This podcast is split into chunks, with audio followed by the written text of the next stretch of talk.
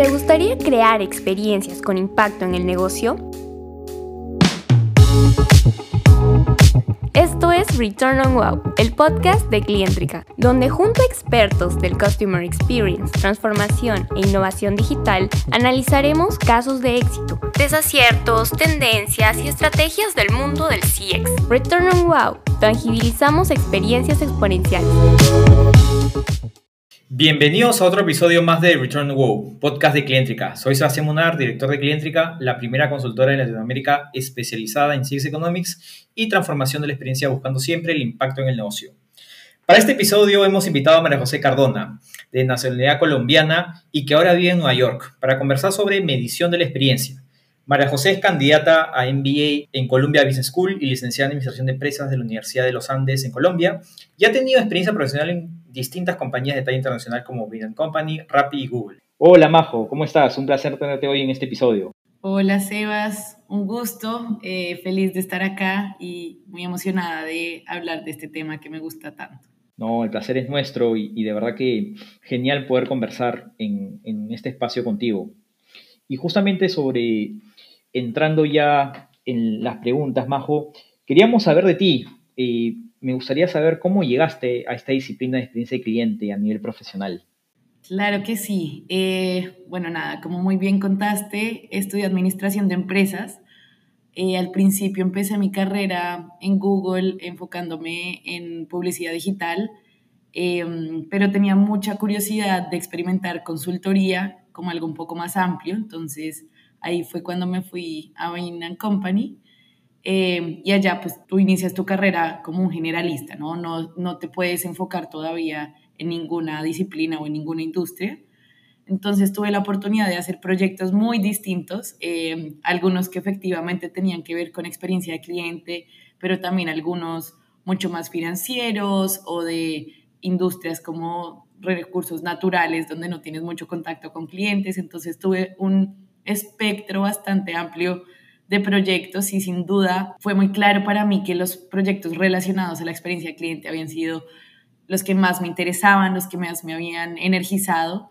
Eh, y pues estando en Bain creo que tenía la oportunidad de aprender muchísimo más. Había algunos socios con mucha experiencia eh, en la materia, entonces nada, decidí irme por ese camino. Eh, luego tuve una muy buena oportunidad y es que lanzaron un producto paralelo a la consultoría dentro de Bain que se llama NPS Prism, eh, que básicamente son algunos estudios competitivos de la experiencia de cliente en distintas geografías y en distintas industrias.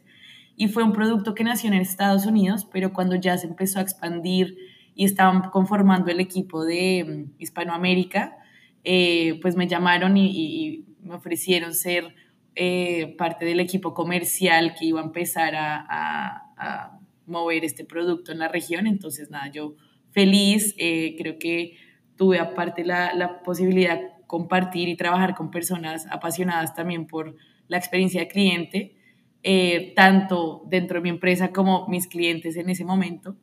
Y nada, ya después aprender al máximo de, del NPS y bueno, de muchas métricas y, muchos elementos en torno a esta capacidad que me parece fascinante. Y como bien dices, eh, has trabajado en distintos, en varios proyectos en LATAM, en Venta Company, que de hecho es una, una empresa que es co-creadora del NPS, ¿no? Y es referente en, distintos estudios competitivos. Y, y, es cierto, es cierto que, que, que, hace un tiempo creó esta área especializada, que es eh, NPS Prism, y justo en base a eso, tú que has visto diferentes sectores, distintas compañías en tantos países de LATAM. Eh, ¿Cómo ves? ¿Cómo ves la madurez de la experiencia cliente a nivel de Latinoamérica? Definitivamente sí hay todavía alguna simetría con, con lo que veo en algunos otros mercados como Estados Unidos, que es de hecho donde empezó este producto en el que yo estaba trabajando. Em, entonces yo veo que la diferencia está en dos sentidos. Uno es en el tipo de industrias que le están invirtiendo y que realmente están eh, conformando equipos de experiencia de cliente.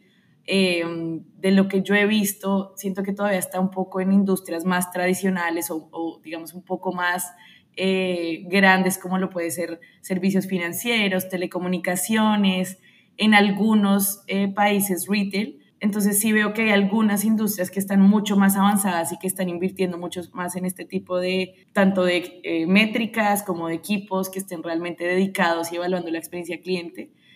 Y también lo otro que veo distinto es em, el nivel de madurez que le están dando a estos, a estos estudios. Entonces, hay muchas empresas que todavía están a un nivel en el que lo miden y creo que eso es muy bueno, es el primer paso definitivamente, pero siento que en Latinoamérica todavía falta cerrar un poco ese ciclo y definir realmente qué es lo que yo quiero hacer con estas métricas que estoy midiendo, ¿no? Porque nos podemos llenar de mucha información, pero hay que tener un proceso y unos estudios muy juiciosos para que tú puedas realmente cerrar ese ciclo y poder implementar cambios en la compañía y luego poderlos llevar eh, pues de cara a nuestros clientes para que al final muevan eh, el impacto y la aguja de lo que estamos haciendo. Entonces sí creo que por un lado, en términos de las industrias que le están invirtiendo, todavía estamos un poco más prematuros. Y dos, el nivel de profundidad que se le está dando también está un poco distinto. Hay algunas que están mucho más avanzadas y sin duda creo que las compañías, sobre todo que están en más de un país o que tienen, digamos, esta herencia regional, ya sea mercados desarrollados o incluso dentro de la misma Latinoamérica, pero que tienen varios mercados a la vez, son las que veo un poco más avanzadas desde mi experiencia eh, en este uso de, de, experiencia cliente como una pues, capacidad para no solo para mirar efectivamente la experiencia del cliente, sino para tomar las decisiones del negocio. Qué interesante, y, y, es cierto, es cierto que hay un tema, como dices, de asimetría en distintos mercados y en diferentes verticales de, de negocio, ¿no? Y, y, eso es evidente, ¿no? Y por eso también, como siempre se dice, la transformación digital ha empezado por, por las industrias más tradicionales como Estelco, banca, seguros. Y, justo, justo yendo a, a, lo que comentabas, algo bien importante que es el tema de la lealtad. Y uno, uno de, las, de los referentes de, talla mundial, y de hecho lo, lo conoces bien, porque es este, una persona que trabajó en Bina Company, Fred Rachel, eh, comentó en su último libro justo que el, el, cariño genuino por los clientes generaba verdaderos negocios. Entonces, en ese sentido y en base también a toda tu experiencia, ¿qué rol crees que juega esta construcción de un buen relacionamiento, un relacionamiento real, verdadero con nuestros clientes hacia la lealtad y el crecimiento de negocio superior? Sí, yo creo que la diferencia que genera este tipo de mentalidad en las compañías es un crecimiento un poco más sostenible a largo plazo. Eh, precisamente en uno de los libros de Fred, explican el concepto de estas compañías que se centran en el cliente. Tal vez hace, hace unos años no se veían tan, eh, tan ambiciosas o no, no pareciera que fueran a tener un crecimiento tan acelerado como otras compañías que estaban mucho más enfocadas en el, en el crecimiento económico y en el valor para los accionistas. Eh, y lo que se demuestra es que efectivamente las compañías que hoy están destacándose y que están creciendo mucho más rápido y que llevan un crecimiento sostenido durante los años son las que están enfocadas en el cliente. Entonces, creo que eso es lo que te permite sostenerte y tener una base de clientes que no se van a estar yendo por toda la competencia que está llegando con toda esta tecnología. Obviamente, siempre hay muchas opciones a disposición, pero cuando tú tienes un negocio que realmente está enfocado en resolver las necesidades eh, genuinas, pues simplemente va a ayudar a que tu base de clientes no migre, no salte tanto de un momento a otro y que en el largo plazo terminen teniendo los crecimientos más sostenibles que otras compañías que están con otras prioridades un poco más eh, financieras en el corto plazo. Entonces, sí, sí creo que, que está cambiando la tendencia y nada, de, de hecho, eh, a los que estén escuchando, si tienen un tiempito para leerse este libro, se los recomiendo porque la verdad para mí fue un cambio de mentalidad y, confirmar esto con ejemplos de la vida real es, muy interesante. Sí, es cierto. Y, y para los que estamos en el día a día en la experiencia cliente, como, como tú y yo, toda la, saga de los libros de NPS 1.0, 2.0, 3.0 son una Biblia prácticamente para, para los pilares del CX. Y totalmente de acuerdo, totalmente de acuerdo con lo que dices. Eh, realmente es, esa construcción se convierte en una ventaja competitiva, ¿no? que es lo que tiene que realmente ser. Eh, al final lo tiene que verlo así la, la empresa. Genial, genial. Soy súper, súper interesante todos los, conceptos que nos están compartiendo. Y Ahora me gustaría entrar a algo un poquito más informal. De hecho, la idea es entrar a nuestra sección de preguntas con retorno. Y el objetivo es conocerte a, ti un poquito más como profesional de CX. Siguiendo hacia eso, cuéntanos, ¿cuál es, cuál es tu métrica favorita de, de CX y de negocio? Bueno, creo que sin duda eh, el NPS realmente ha sido una métrica pues, que he trabajado y que he visto muy de cerca. He visto cómo la implementación correcta de este tipo de métricas realmente tiene un impacto positivo en el negocio. Entonces, el, para mí es una, una métrica muy poderosa que tiene sus particularidades. Creo que no sirve solo medir el NPS y verlo como un número aislado. Siempre tienes que verlo de forma relativa y tienes que estar comparando con el NPS de tus competidores o con tu mismo NPS eh, histórico. Pero siendo bien utilizada, creo que el NPS es una, una herramienta muy poderosa y lo que hay que hacer es no ver la métrica, que es digamos que la puntica del, del iceberg, sino entender y profundizar qué es lo que está generando que ese NPS sea el que, el que estemos viendo, ¿no? Entonces, ¿cuáles son esos esas motores que están llevando a que nos vaya bien o a que nos vaya mal en la industria en la que estemos? Pero sin duda es muy poderosa y he visto cómo las compañías que empiezan a eh, implementar este tipo de métricas de manera correcta, pues empiezan a ver los avances y cerrar muchas brechas contra sus competidores de forma muy efectiva. Es cierto, y, la verdad que el NPC, como, como bien ha sido la evolución en los últimos, en la última década, diría yo, ha sido, ha pasado de ser un, una métrica, un sistema, ¿no? Y ahora hasta todo un tema, una cultura, todo un tema de opción adicional. Genial, genial. Y, sé que tienes eh, mucha, mucha experiencia en eso, así que es súper potente para nosotros también eh, entender cuáles todas esas mejores prácticas en, toda esta métrica. Justo nos decías ya un libro, ¿sí? De, de, Fred. Además de los libros de Fred, que estoy seguro que, que te encantan, como a mí también, ¿cuál es tu libro favorito o otro libro que tengas eh, que nos puedas comentar de CX. Wow, pues mira que me estaba enfocando mucho más en, en Fred, sobre todo por mi, por mi background y con los clientes que me estaba moviendo. Entonces creo que ahorita alguno que no sea Fred, no lo tengo tan presente. Eh, algo que yo hago mucho es no solo verlo como algo académico eh, y teórico, sino verlo, ser un consumidor muy activo, ¿no?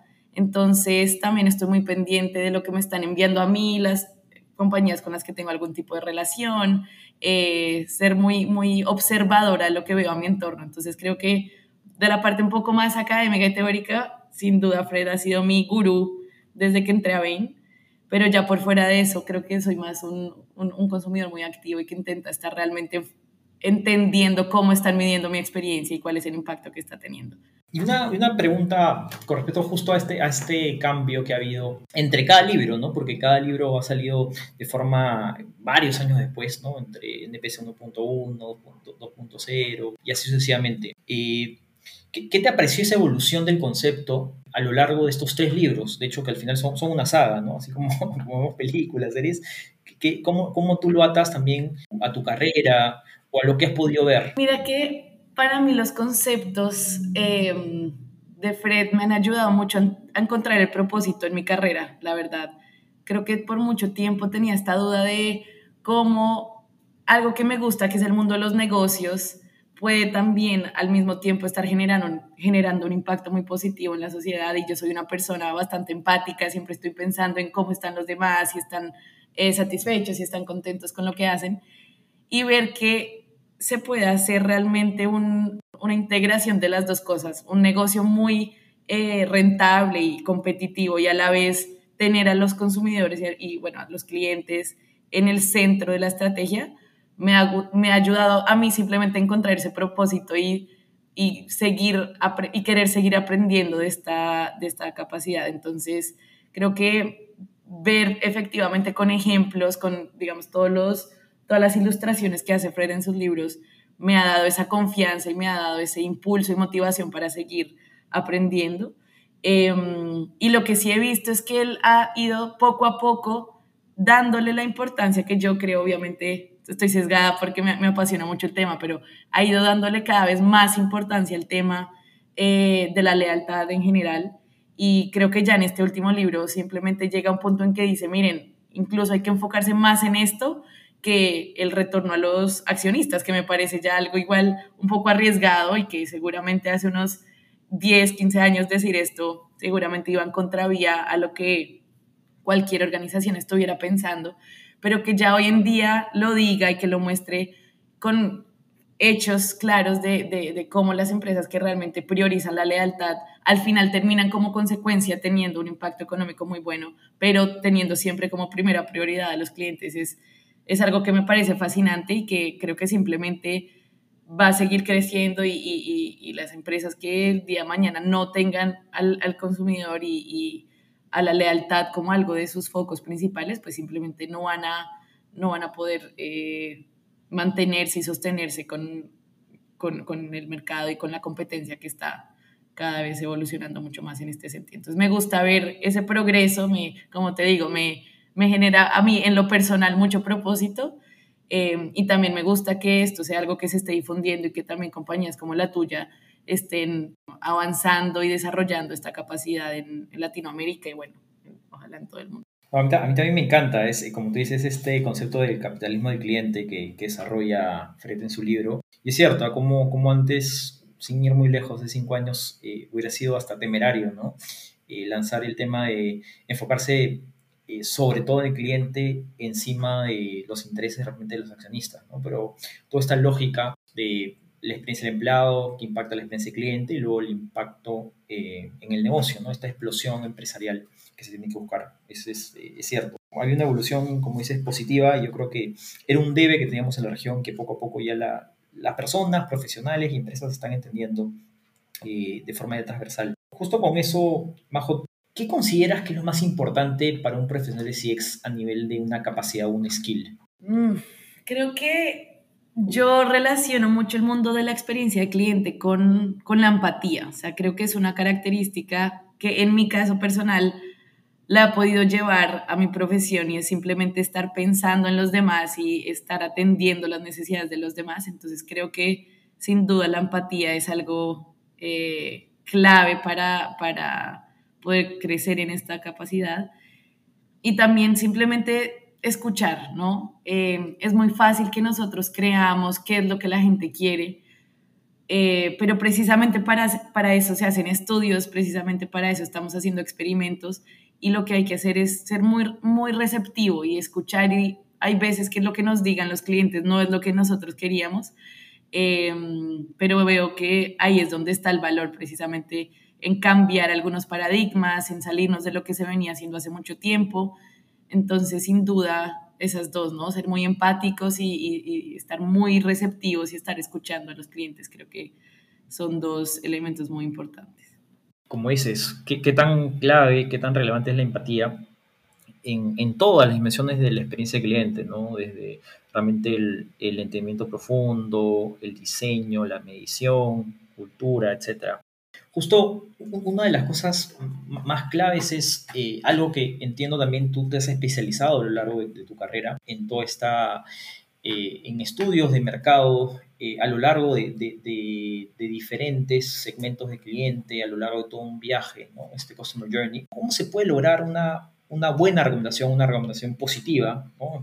en este caso a, los promotores del NPS, a lo largo de todo este journey de, un cliente y qué debemos tomar en cuenta, de repente también qué otras métricas, ¿no? sumar para tener una visión mucho más global. Sí, Sebas, yo creo que lo primero es lo que mencionaba hace un momento de, creo que nos sirve mucho medirnos internamente eh, sin, sin, estar viendo qué es lo que está pasando por fuera, porque al final los clientes sí te están comparando y sí están viendo eh, es lo que están haciendo los competidores. Entonces, lo primero que yo diría es eso, es tener obviamente una medición interna muy juiciosa o, muy eh, estructurada, pero siempre teniendo una visión de lo que están haciendo por fuera.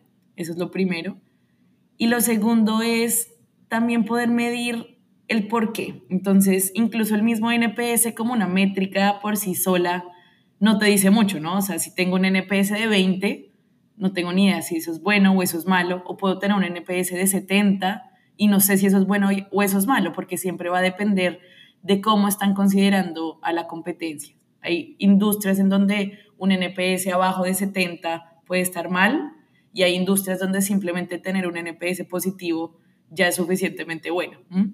Entonces, eso por un lado. Y dos, eh, qué es lo que está pasando por dentro. Entonces, por ejemplo, en, en, en NPS Prism, que era donde estaba trabajando justo antes de venirme a estudiar, lo que lográbamos era hacer muchas preguntas de cuáles son esos, esas jornadas que pueden estar causando una experiencia positiva o negativa eh, y poder desglosar al mayor nivel eh, las preguntas. Entonces, entender si hay veces es un tema operacional, si es un tema del servicio al cliente, si es un tema de marca y de reputación. Entonces, hay muchos elementos que al final al cliente se le van a combinar en la cabeza. Entonces, haciendo las preguntas concretas, pues puedes empezar a desglosar un poco esa experiencia y como te digo, idealmente siempre estarla comparando eh, con la competencia. Entonces, creo que esos son dos, dos puntos claves cuando se esté haciendo una medición. Y para cerrar, lo que también mencioné hace un tiempo, ¿no? Nos sirve medir, medir, medir y no accionar. Entonces, tener muy claro ese sistema que va a haber para recibir e interpretar esta información, priorizar eh, y al final tener una implementación adecuada de lo que esté saliendo de esas eh, mediciones que estamos haciendo con el cliente va a ser clave para, pues al final, si ver algún impacto en la percepción externa. Qué importante lo, lo que dices y, y, totalmente cierto que, que, el NPS al final no es algo absoluto, ¿no? no es tener un mejor NPS, sino es al final con respecto a quién, con respecto a mi principal competidor, con respecto a, a mi sector, ¿no? Entonces, es, es una herramienta comparativa que me permite situarme y, y en base a eso eh, tomar decisiones de negocio, ¿no? Eh, realmente es, eh, es, ese es el enfoque y hasta ahorita creo que muchas compañías le, le cuesta, ¿no? Y, y, a veces se obsesionan con, con el indicador. Hay algo, más que, que tengo mucha curiosidad, dado tu, tu, vasta experiencia en varios proyectos en Latinoamérica. Cuéntanos, porfa, alguna experiencia, algún caso de éxito que hayas liderado, que hayas visto, que hayas realizado en tus tiempos de consultora, eh, justo sobre NPC y, y, que hayas visto que tenga obviamente un impacto positivo en, los resultados de la, compañía. Claro que sí. Eh, pues mira, estoy pensando uno, de hecho, muy, un, un poco más reciente, que fue eh, unos meses antes de, de, venirme a estudiar. Eh, una compañía que contrataba nuestros estudios de experiencia de cliente logró darse cuenta de algunos avances que estaba haciendo su competidor principal en uno de los países donde operaba gracias a que empezaron a ver una mejora inexplicable en el NPS de ese competidor. Entonces, y les, y les cuento, de hecho, cuando publicamos esos resultados, eh, nos dijeron, esto está bien, revisemos si este número está correcto, si de pronto hay algún sesgo, bueno, muchas cosas que podrían impactar negativamente un estudio. Pero bueno, hicimos todo, obviamente todos los controles de calidad y ese era efectivamente el número y había mejorado muchísimo y gracias a eso ellos empezaron a hacer unos estudios internos, eh, no de experiencia de cliente como tal, sino a entender algunos temas un poco más estructurales de la industria eh, de este cliente y se dieron cuenta que su competidor estaba haciendo unas inversiones y estaba mejorando muchísimo la calidad de sus servicios y nunca se hubieran dado cuenta si no hubiera sido por esta medición. Entonces, el NPS te puede servir como una señal de alarma de lo que está haciendo tu competencia y poderte dar cuenta, si no lo has hecho aún, pues poderte dar cuenta y empezar obviamente a tomar acciones para eh, ya sea mantener tu ventaja competitiva o cerrar la brecha según la situación o, o si la, la versión que tú estés teniendo en el mercado. Pero ese fue un, un, caso muy interesante y bueno, nada, creo que tanto a nosotros como a, nuestros, a nuestro cliente de este ejemplo, pues nos dio mucha satisfacción y mucha tranquilidad ver que este estudio realmente, este tipo de estudios pueden estar ayudando a a detectar cosas estratégicas y movimientos que está haciendo la competencia. Eh, y, pues que los clientes ya estaban efectivamente percibiendo las mejoras que estaban haciendo los competidores. Entonces, creo que esto es algo que levantó una alarma a tiempo y obviamente empezaron a tomar las acciones necesarias para asegurarse de que no se estuviera percibiendo alguna desventaja eh, para ellos mismos y bueno, con esto empezaron a hacer algunos ajustes en el mercado también súper potente porque yo también siempre he creído de que el, el, NPS se tiene que gestionar de una forma estratégica.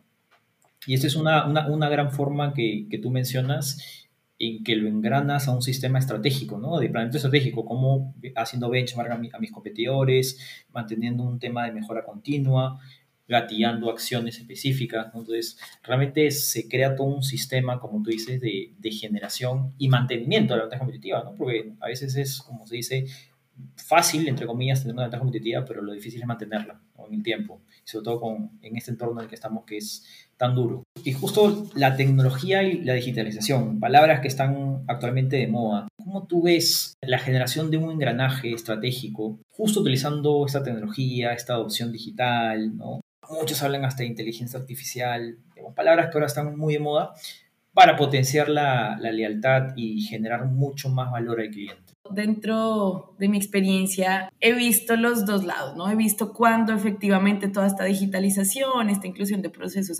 automáticos, pues se recibe muy bien, ahorra mucho tiempo a los clientes y puede simplemente eh, facilitar procesos que eran rutinarios, etcétera. Y bueno, puede irse por un muy buen camino.